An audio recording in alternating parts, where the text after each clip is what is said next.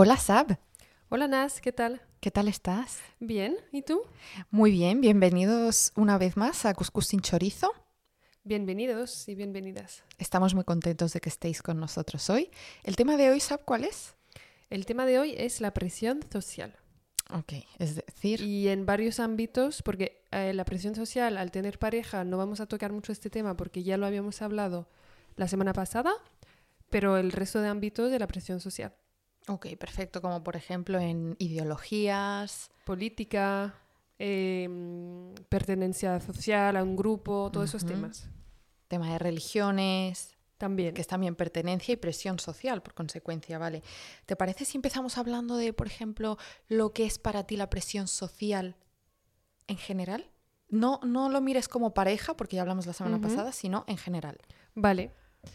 Eh, a ver, para mí la presión social en general es cuando opinas algo, piensas algo y ves que no va a gustar a la gente o no está conforme con lo que se espera y o entras en debate o conflicto según la persona que está enfrente o directamente cambias de opinión y cambias lo que estás diciendo para adaptarse al grupo y no meterte en problemas. Mm. Sería esto. ¿Y tú crees que te, en, un- en alguno de los casos te puede beneficiar la, pres- la presión social?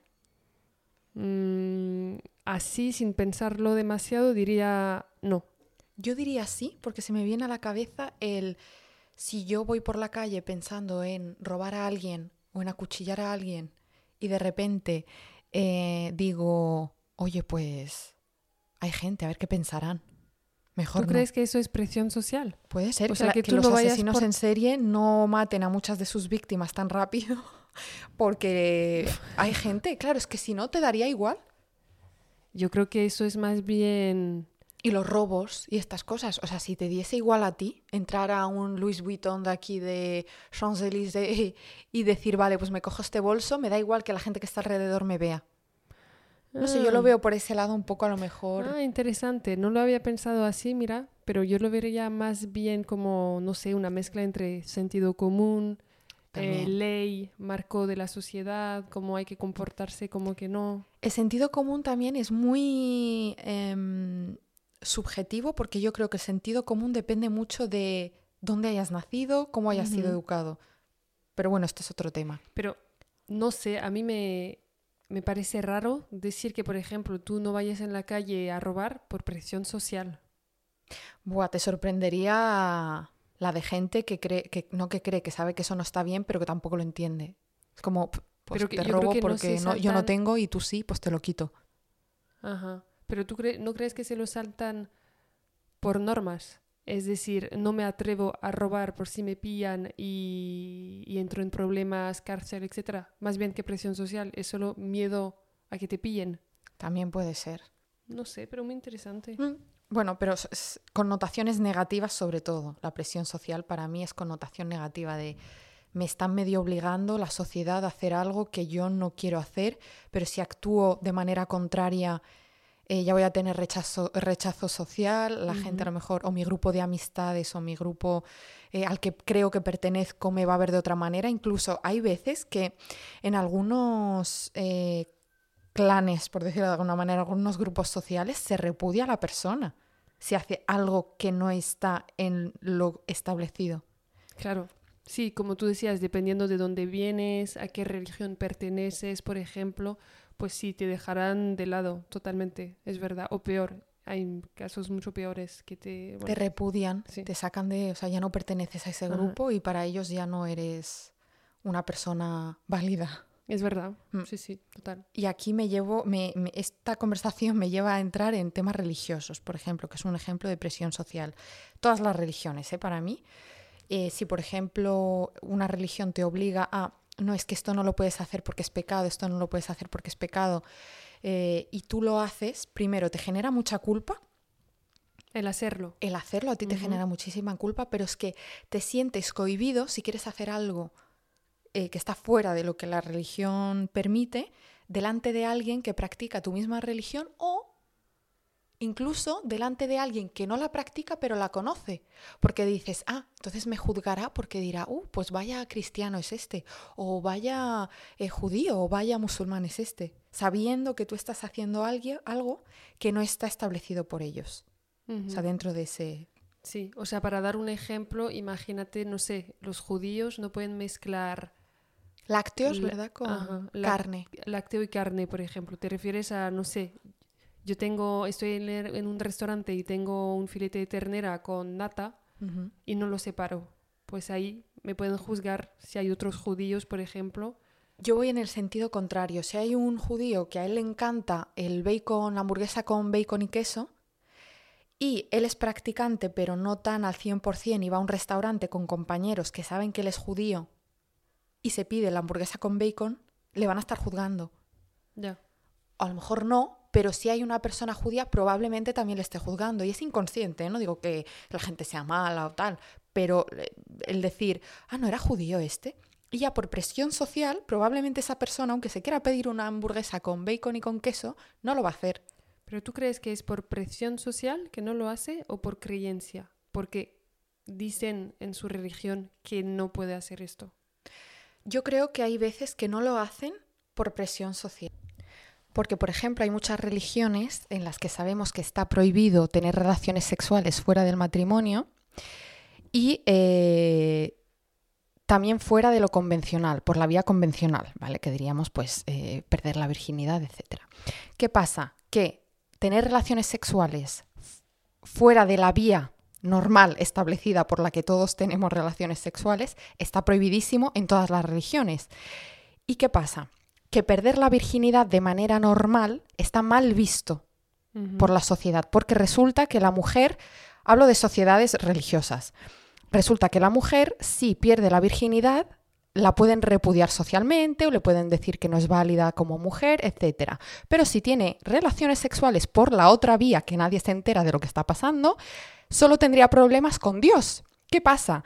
Que hay muchas chicas que tienen relaciones sexuales por esa vía, porque saben que nadie se va a enterar, y no por la vía convencional que es perdiendo la virginidad. ¿Por qué? Porque es más fuerte la presión social que ejerce la sociedad sobre ellas de eh, te vamos a repudiar porque ya no eres virgen, que la religión en sí, porque si les diese tanto miedo, el perder, el, el, hacerlo por la vía que no es convencional pero nadie se entera, les daría miedo de que Dios les castigue, pero no es así porque lo hacen por esa vía. O sea, tienen más miedo a lo que la sociedad pueda pensar de ellas que lo que un Dios pueda pensar de ellas.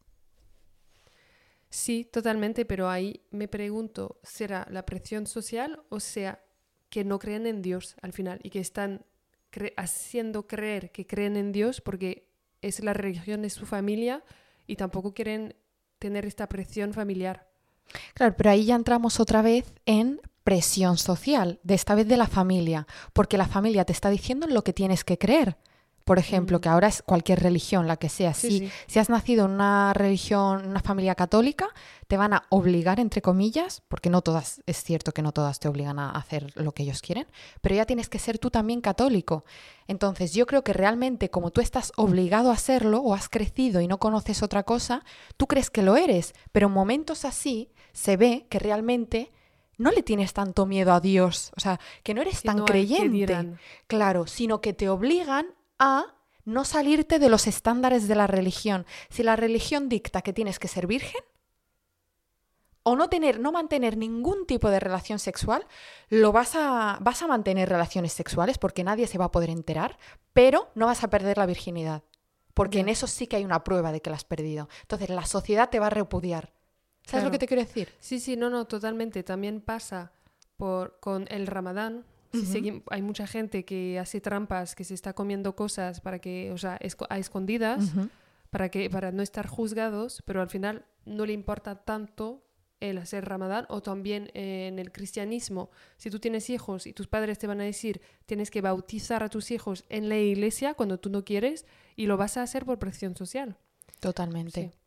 Totalmente lo que decías del ramadán también es verdad, que a lo mejor en tu casa haces como que lo haces y después en el trabajo te topas con una persona en época de ramadán que no lo está haciendo y esa persona incluso va a sentir la presión social. Si ella no lo quiere hacer, lo va, va a comer o va a beber delante de gente que crea que no la puede juzgar. ¿Sabes lo que te quiero decir? Sí, sí. Porque también siente la presión social. Luego en su casa, pues es una pena que no puedas decir abiertamente que no crees, en, eh, que no eres religioso o que no crees en algo simplemente por miedo a lo que la... Sí, eso te iba a preguntar. ¿Tú qué ves como solución? Es decir, abrir el diálogo en tu casa, si es que puedas. Es que ahí está. Es bastante difícil, ¿no? Ahí Tener está la cuestión. soluciones a, a este problema. Totalmente, es que lo acabas de decir. Abrir el diálogo si puedes. Y en muchas familias se puede, obviamente, pero en muchas no. ¿Y qué haces? Claro, es que es duro, ¿eh? ¿Tú ves que las cosas están cambiando para bien en este ámbito? En tema religioso, yo creo que a veces eh, la presión es fuerte. ¿eh? Incluso lo que dices, que no puedas decir nada abiertamente, aunque no faltes al respeto o lo que sea, ya como que se ejerce un... Porque a- veces, no sé si lo has visto tú también, pero a veces puedes hab- hablar en tu casa, por ejemplo, puedes decir a tus padres, mira, por ejemplo, pues eso de, mm, de ir a misa, por ejemplo, Hmm. ya veo que no me llama la atención, que voy por acompañarlos, pero realmente no siento nada, que a lo mejor en tu casa sí que puedes, pero después hay la familia más amplia. Es decir, que tus padres, por ejemplo, te pueden decir, vale, entre nosotros, ok, pero con los demás tienes que aparentar como si todo fuera normal. Ya, claro, total. Y ahí entra la presión social que tienen los padres ante la familia o ante los amigos de que tú no te salgas. O sea, fíjate, están de acuerdo contigo. O sea, saben que a lo mejor mm, tú eres libre de hacer lo que quieras, pero les da miedo que la gente se entere. Y es como, vale, entonces no te da miedo que un Dios castigue a tu hijo. Te da miedo que la familia, que los amigos se enteren y ya no pertenezcas a ese grupo. O sea, yo creo que la presión social ejerce... A nivel de religión, sí, bastante, porque también te pasa cuando no perteneces a ninguna religión.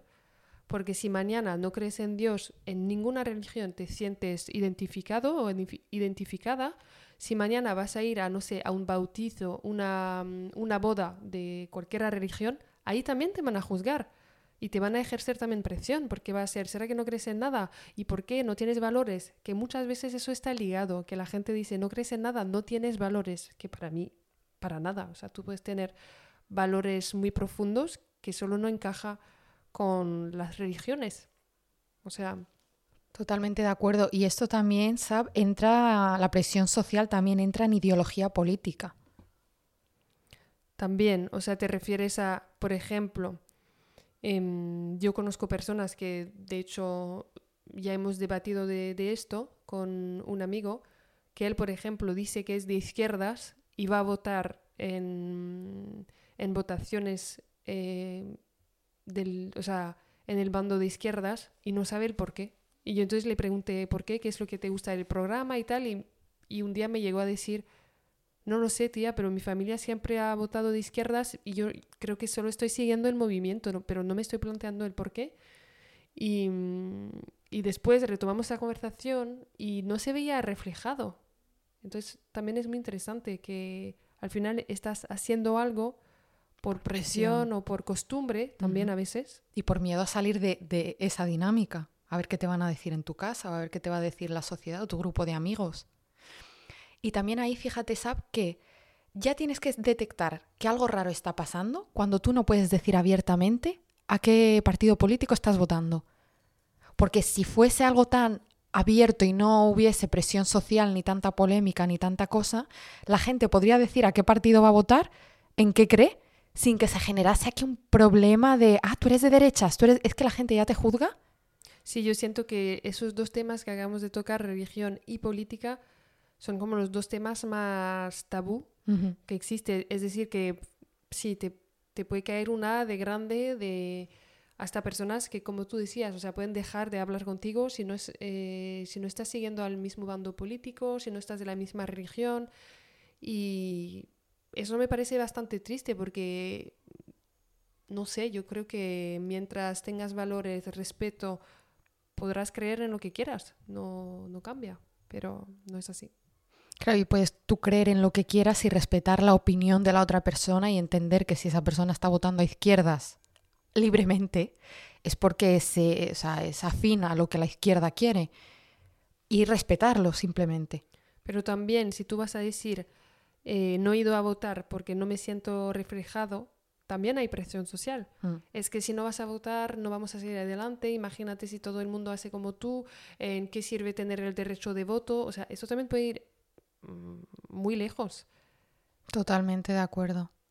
A ver, eh, aquí hablamos de respetar opiniones siempre y cuando no sean extremistas, ¿eh? Que luego ya me veo yo los comentarios de la gente diciendo, ay, no, eh, y, y votamos a la ultraderecha o a... Yo creo que incluso ahí puedes No. hablar con la gente para entender. No puedes estar de acuerdo, pero yo creo que en, en las alturas de, de hoy en día, que hay tanta gente que no sé si no sé si habréis visto las elecciones en Francia, pero había como el 40% que votaba por extrema derecha, por ejemplo. Sí, es muy Yo creo que no abrir el diálogo ahí es más peligroso aún, Mm. porque estás callando a casi media sociedad Luego se vio reflejado en, en los Ajá. votos.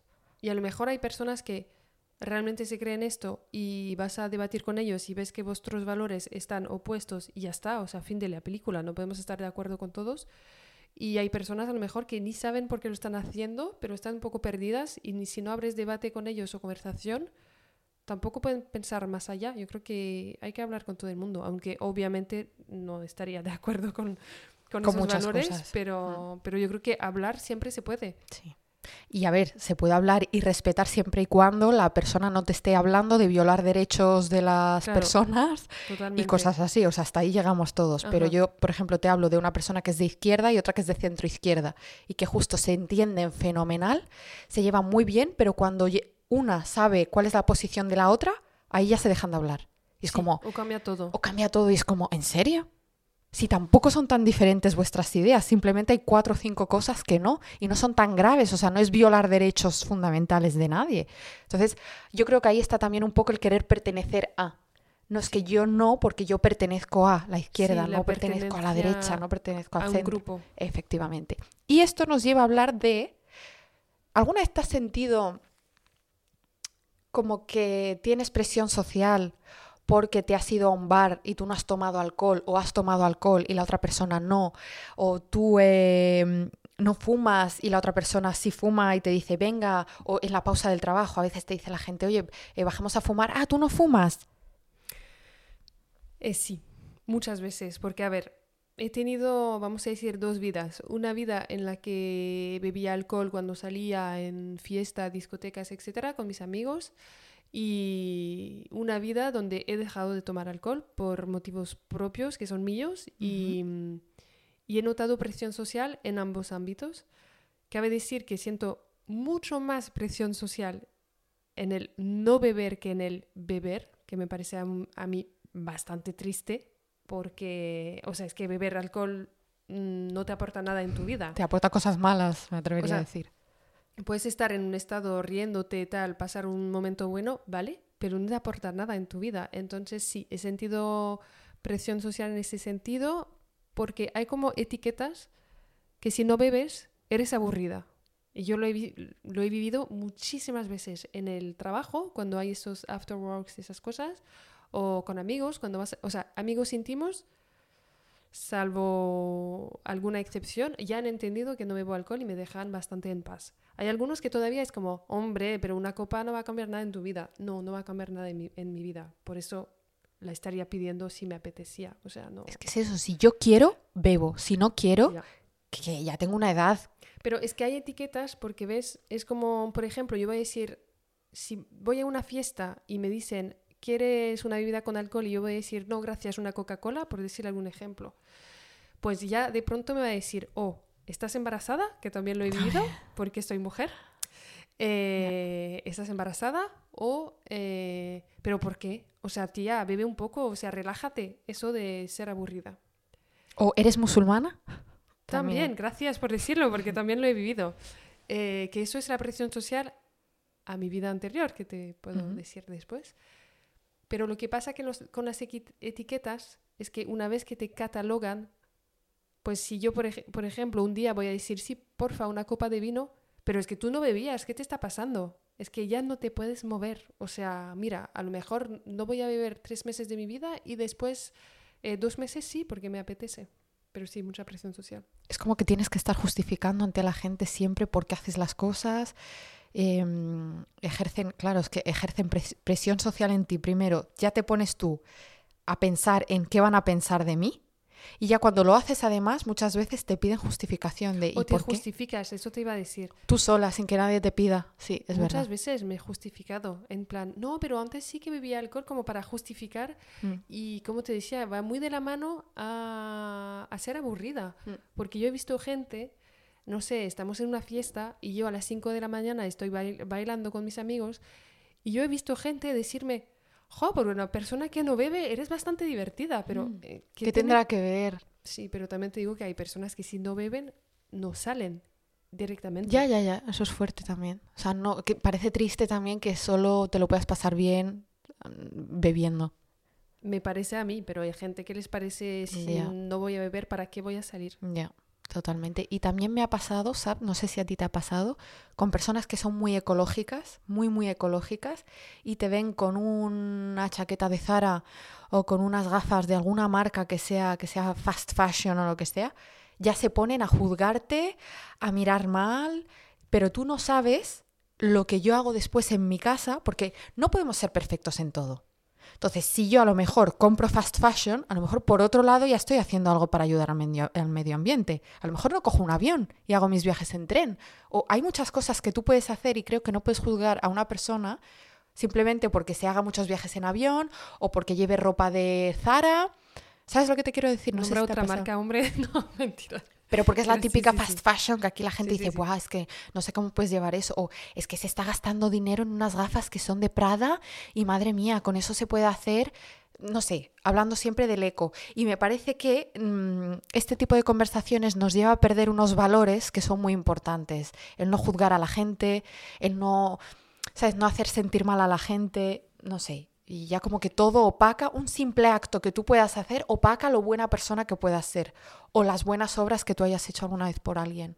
Sí, yo estoy totalmente de acuerdo. Aquí es presión social y es también otra cosa que cada vez está creciendo más, bajo mi punto de vista, es esa búsqueda de perfección. Por ejemplo, eres vege- vegetariano, tienes que ser el vegetariano perfecto. Mm. O sea, hay muchas cosas que, como tú decías, eh, te importa el medio ambiente, pues no vas a hacer nada. Y a mí me parece bastante triste porque yo creo que es un trabajo de todos a, difer- a diferentes niveles. O sea, por ejemplo, a lo mejor tú, como tú decías, has dejado de tomar el avión, em, haces reciclaje, haces un montón de cosas, ya es algo muy importante. Y después otra persona come carne solamente tres veces a la semana, también es muy importante. Y yo creo que haciendo eso, haces que la gente se desmotive y ya no quiera hacer nada. Porque incluso si coges un vegano que es ejemplar, yo creo que en las redes sociales no tiene un móvil de madera. Si no, no podría estar ac- interactuando contigo. Y no creo que su móvil sea bueno para el medio ambiente tampoco. Entonces, Totalmente. Y tendrá coche a lo mejor. Yo conozco a ecos fuertes que tienen coche eh, es que también hay que... y lo cogen mucho, ¿eh? También para hay todo. que asimilar que estamos en una vida que hay cosas que vas a tener que hacer porque si no estás eh, solo eh, enviando cartas a tus amigos, esperando respuestas. eh, Hay que adaptarse a la digitalización. moviéndote sí. caminando Sí. o no sé y entonces yo creo que es el trabajo de todos de ser un poco más consciente y a lo mejor educar un poco a las personas en vez de ya regañar, solo explicar, a lo mejor tú no sabes ni siquiera el impacto de Sara porque Mm. nunca lo has escuchado, Mm. porque no estás interesada y si alguien te explica un poco el qué pasa, tú a lo mejor en vez de comprarte eh, 10 piezas de Sara al mes, pues te comprarás 3 al año y ya es un esfuerzo que estás haciendo. Claro, es que es eso, no puedes juzgar a la persona por lo que tú ves si no conoces nada. O a lo mejor es que esa persona se tira comprando de Vinted la ropa todo el año y para dos cosas o tres que se ha comprado de alguna tienda que no sea Vinted, ya como que se juzga.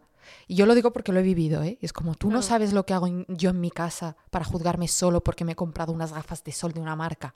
Y también hay que tener un ¿Y si me poco gusta? de, de cuidado porque hay eso que llamamos el greenwashing.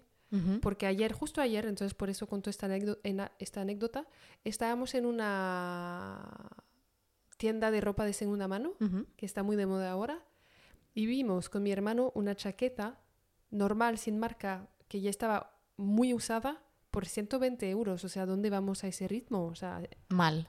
aquí yo creo que se están aprovechando Sí. también del movimiento Sí.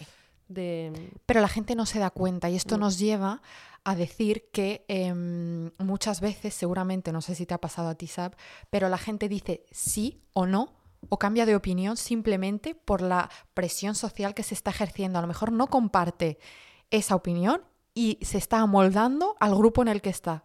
¿Te ha pasado? Sí, porque yo creo que por definición el ser humano es un ser social. Necesita estar en un grupo porque si no, no puede vivir. O sea, y sí, yo creo que hay muchas personas que a veces se cohiben porque piensan algo, incluso lo van a decir, pero ven que el grupo tiende por otro lado y ya, pues, o no van a decir nada, van a callar, o van a ir incluso en la dirección en la que no, no se sienten reflejados. Y es bastante triste, sí. Un claro ejemplo aquí es eh, la serie Merlí. Hay un capítulo que se llama, creo, Carpeta Roja, Carpeta Verde, en el que ya lo has visto tú también, ¿sabes, verdad? Me lo pasó mi cuñado, creo, y lo, lo vi dije, wow, qué interesante.